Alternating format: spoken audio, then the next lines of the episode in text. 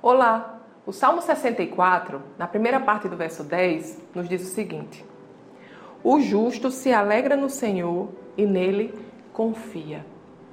Amados, nós devemos desenvolver uma vida de confiança em Deus.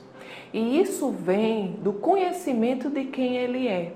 A palavra de Deus nos instrui que aqueles que confiam no Senhor não são envergonhados, não são decepcionados. Sabe? Não importa o que se levante na nossa vida, nada pega o nosso Deus de surpresa. E em tudo ele tem um caminho, para tudo ele tem um plano. Nós precisamos viver essa vida livres de preocupação, livres de toda ansiedade, porque Deus cuida de nós.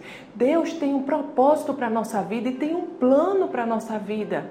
Nós precisamos apenas confiar.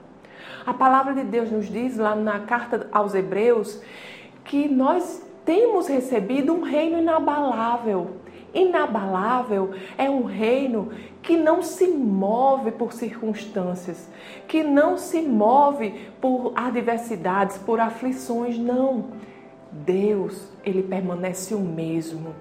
O plano de Deus para a nossa vida é de paz e não de mal, e esse plano permanece o mesmo. A vontade de Deus para a nossa vida é boa, perfeita e agradável e será sempre a mesma.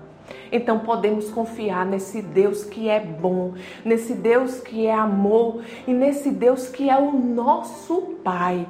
Amém? Vamos orar? Pai querido, Pai amado, te agradecemos, Senhor porque tu és um Deus bom, tu és o Deus do impossível e nada, Senhor, pega você de surpresa. Obrigado, Senhor, porque você está no comando da nossa vida e para tudo, Senhor, você tem um plano. Para tudo, Senhor, o Senhor tem um escape. E em tudo, Senhor, você busca nos direcionar, Senhor.